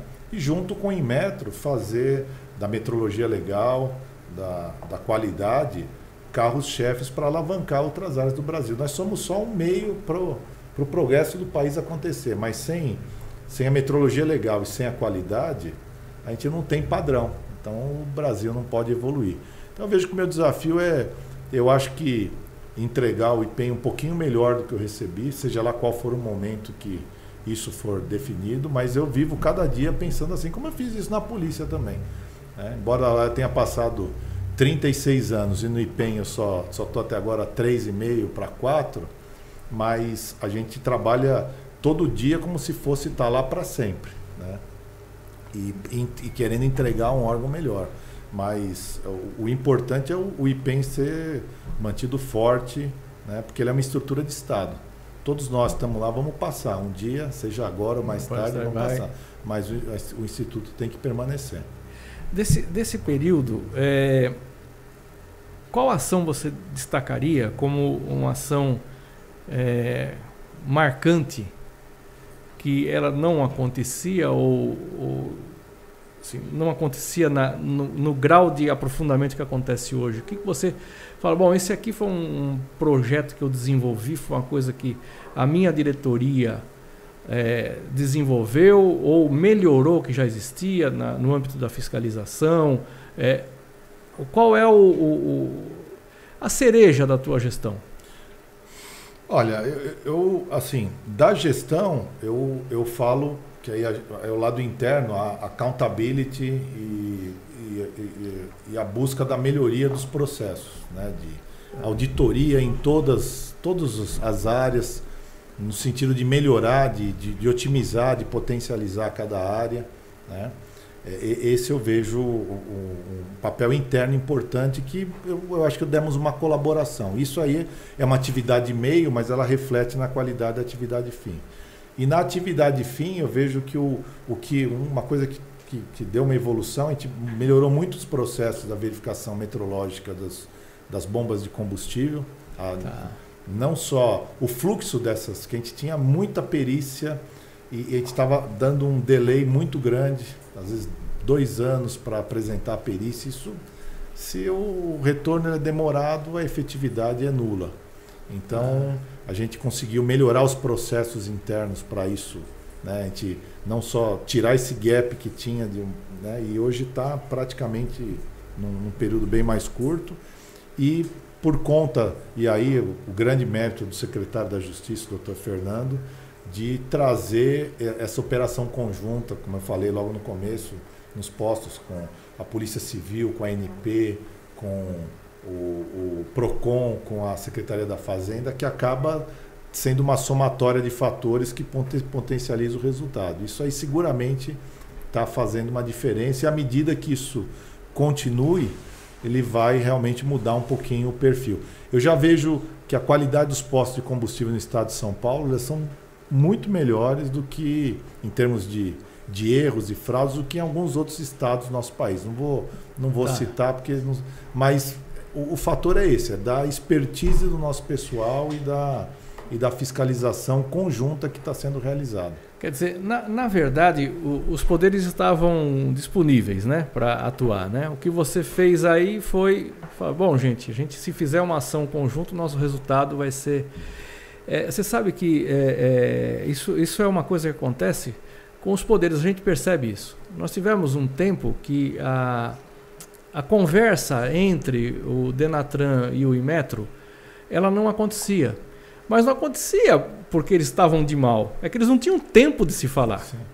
Aí, na medida que a gente arruma um tempo, fala, gente, olha, escuta cinco minutos, aí escuta mais cinco, olha quanto nós vamos ter de ganho.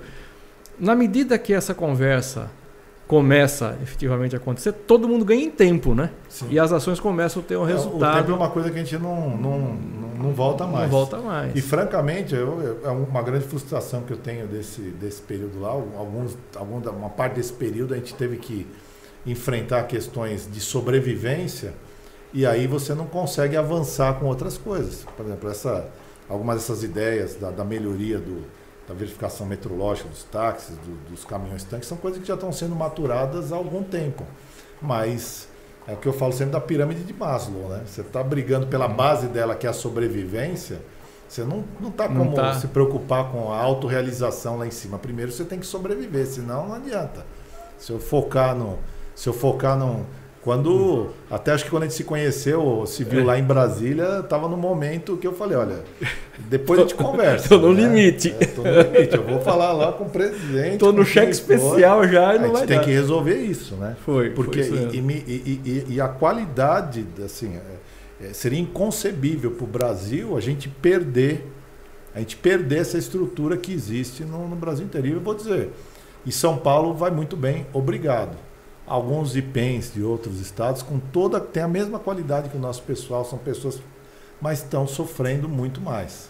Assim, não é culpa do Inmetro, não é culpa do governo, não nada apontar culpas, apontar o dedo. A gente tem que melhorar os processos, fazer isso funcionar. Funciona. E se vamos substituir, a gente fazer isso de uma maneira programada. Ah, não vamos vai fazer esse modelo de verificação, tem que ter um cronograma para a gente passar da, da bomba X para a bomba Y e saber que não existe nada à prova de fraude nesse mundo de Deus aqui, né? Sim, Infelizmente sim. a gente tem que estar sempre preparado para isso, né?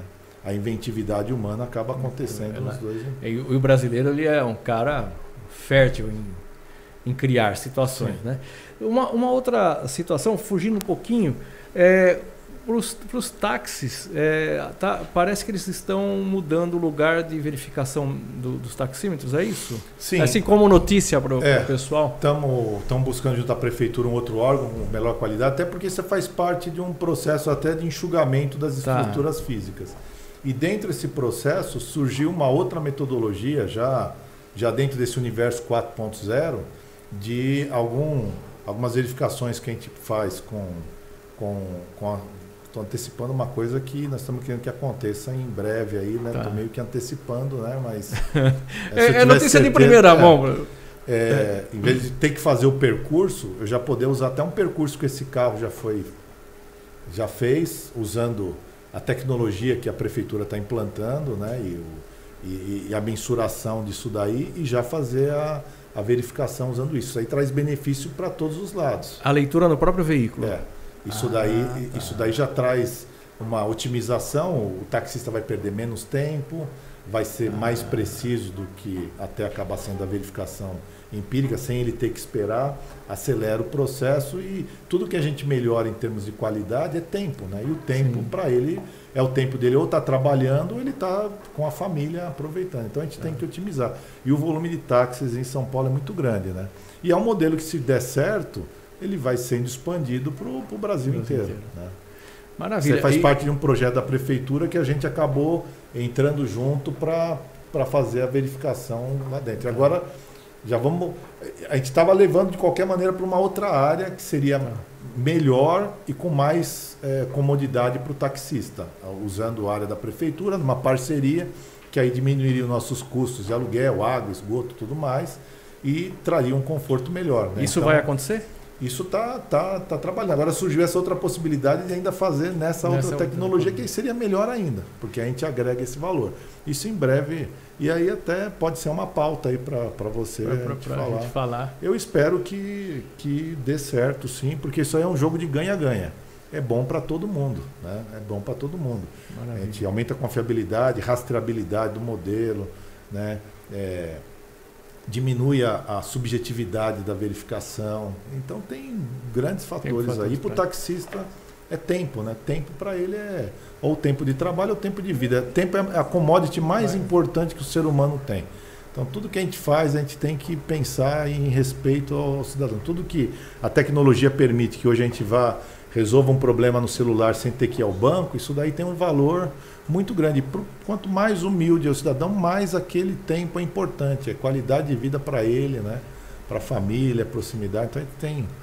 Não é fácil dar os pequenos passos, mas acho que aos poucos a gente vai, vai conseguindo. Vai nós temos que encerrar porque você tem compromisso na sequência. É. Você veio aqui no, no intervalo da Não, tua agenda. Valeu, valeu. Eu acho que valeu demais a conversa. É, tua mensagem para o nosso pessoal. Eu gostaria que você repetisse os canais de comunicação do IPEM é, o IPEM está claro como uma instituição de qualidade, de primeiro, é, é, é de primeiro mundo especificamente. Nós temos aqui, é, deixa me ver aqui, diga diretor.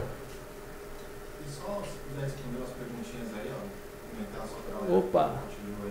Cadê? Cadê? Teve aqui Cumprimento o superintendente pela excelente entrevista. Ao Aquiles, obrigado. Harrison Ricardo Silva, oficina instala GNV um veículo sem atender a regulamentação. Vamos lá, vamos ler aqui. Nossa, ficou legal. Essa, essa letrinha mata o apresentador, hein?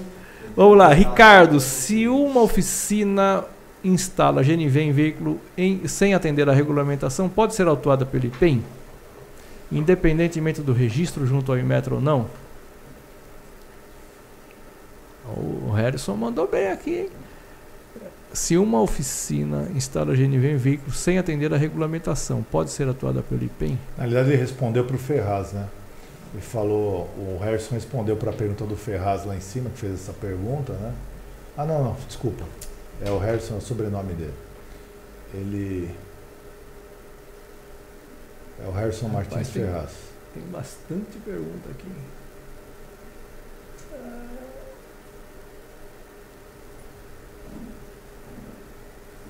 Eu vi uma lá atrás que estava aqui, queria comentar, que acho que talvez a, a, o que eu falei tenha dado uma, uma interpretação.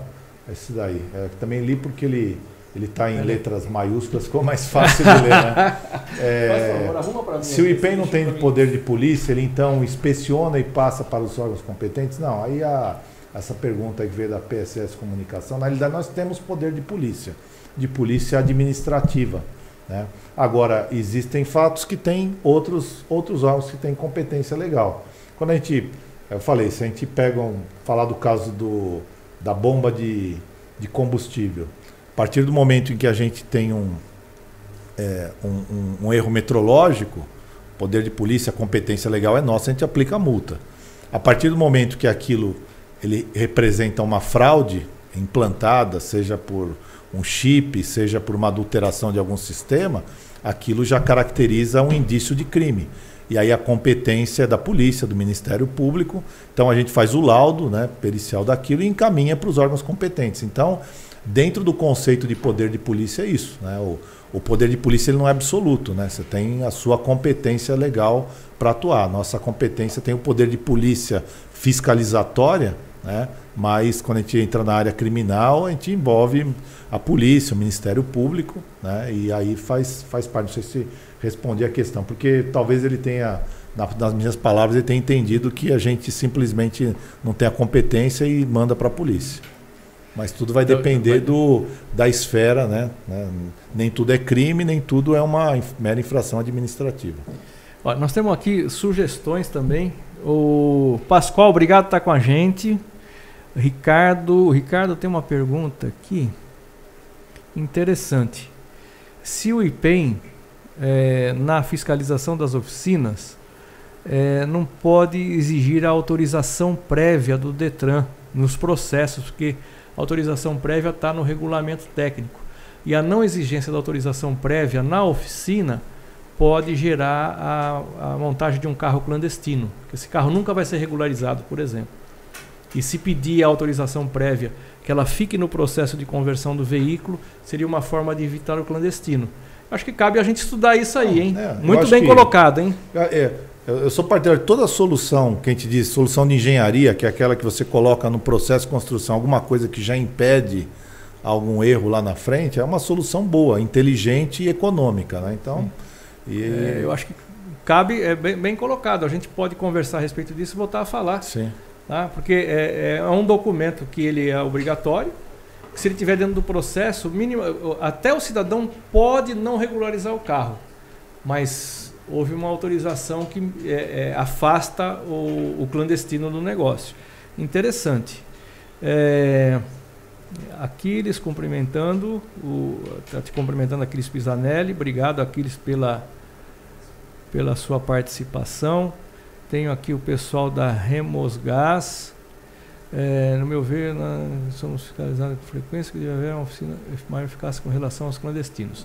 É, o, o está dizendo aqui é, que ele é uma oficina fiscal, é uma oficina registrada, que é fiscalizado com frequência, recebe fiscalização e a verificação com frequência. E efetivamente está dizendo aqui que o grande problema são os clandestinos. Agora, esse clandestino, talvez a denúncia junto ao IPEM gera, gera um. Com certeza é um ponto de partida. partida. Pode, temos, temos, e aí, aproveitando que você tinha pedido, eu acabei não falando, é, volto a falar aqui o número da nossa ouvidoria, o 0800 013 0522, ou entrar em contato através do site www.ipem.sp.gov.br, que tem o campo para colocar isso. Eu acho que são dois caminhos. A ouvidoria é, pode fazer a denúncia anônima, fazer a apresentação. O que interessa para a gente são os fatos e pode ter certeza que a gente vai buscar vai buscar a solução a deles. Solução. Quer dizer, se, se o, o, cidadão detectar que existe uma oficina fazendo instalações clandestinas sem registro, ele pode denunciar pode através desses canais Sim. aqui. Gente, nós temos outras colocações aqui sobre autorização prévia, a Resmos está colocando aqui, mas é mais uma questão de Detran do que de PEN. Né? O IPEM não teria como fazer valer a, a sua atuação. É, sobre atestado da qualidade pelo portal do Detran, tudo isso são questões que envolvem outros é, é, órgãos de governo, que aí precisaria juntar todo mundo para falar. Mas também podemos trabalhar para que falem conjuntamente desde que melhore o processo. Né? E agora, para finalizar, porque a gente está esticando, mas a tua, a tua hora está correndo. Pois e... precisar de outra carona. vai precisar de outra carona. Eu so... queria deixar Sim. esse folhetinho que traz um, uh, como a gente fala, na, na, casca de nós, é, um, é uma. Aqui, a gente conta aqui. um pouquinho, a gente conta um pouquinho de, de todas as atuações do, do IPEM. Né? É, isso aí tem no site também. Vejam lá no nosso site do IPEM as informações. A atividade é bastante complexa, um, um, um órgão que é, vale a pena ser conhecido e estamos aí para defender a sociedade. Muito obrigado. Agradeço essa oportunidade, espero que seja a porta de outras discussões até mais técnicas com, com os especialistas da, da, da, lá do IPEM né, e ajude a fomentar e buscar soluções. Eu vejo que aqui é um, toda, toda reunião dessa maneira é um, uma grande produção de conhecimentos que podem trazer, agregar valor. Como essas sugestões são colocadas, que francamente, precisa estudar, precisamos ver, mas às é. vezes são soluções que podem trazer um benefício para todo mundo. É a partida, né? É a ponto de partida. É né? ponto de partida. O mundo, o mundo passa por essas evoluções. Prazer enorme te agradecer. Nós estamos no, no, no podcast. É, nosso podcast está. Olha o diretor falando para mim mudar de câmera aqui. Você viu? Você, você ouviu? Ele fez. Ó, oh, muda para cá, é nessa aqui. Nós estamos no Spotify com o nosso podcast. Se você é, não conseguiu ver o todo desta, desse bate-papo muito legal sobre qualidade, você pode encontrar lá no Spotify, no nosso podcast Cat e tal. Nós estamos no Instagram, Facebook, LinkedIn, Telegram, TikTok, Twitter, Grupo Cata.oficial, sempre com uma conversa de qualidade. E hoje foi um prazer enorme, só tenho que agradecer.